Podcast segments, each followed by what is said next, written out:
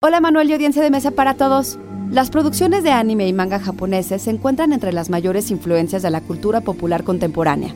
En vista de su complejidad y su importancia industrial y económica, estas han generado gran cantidad de diálogos interculturales con productos de países como Francia, Bélgica y Estados Unidos. Así, el reciente coloquio Ibero Anime Manga abre un espacio académico para el análisis y discusión seria sobre la influencia de animes como Akira de Katsushiro Tomo o series de anime como Cowboy Bebop.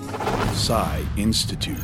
Masterpiece Your Life. El coloquio Ibero Anime Manga tuvo lugar los días 3 y 4 de junio en la Universidad Iberoamericana y permitió confrontar y contrastar el imaginario social occidental con expresiones que oscilan de la dimensión más local de las industrias de anime y manga hasta producciones transculturales creadas para audiencias mundiales. Observar producciones de otra cultura ayuda a pensar en cómo recuperar elementos míticos y estéticos que Occidente parece hacer de lado. En palabras del doctor Alberto Cabañas, académico de Ibero, es necesario abrir un paradigma alternativo y de estudio sobre la imaginación y la imagen que surge del anime y manga.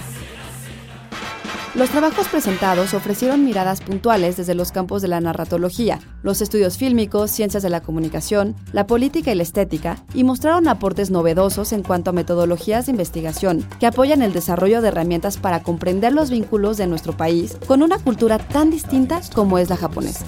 Texto original de Blanca López, guion de Antonio Camarillo. Soy Ana Goyenechea y nos escuchamos en la próxima cápsula SAE.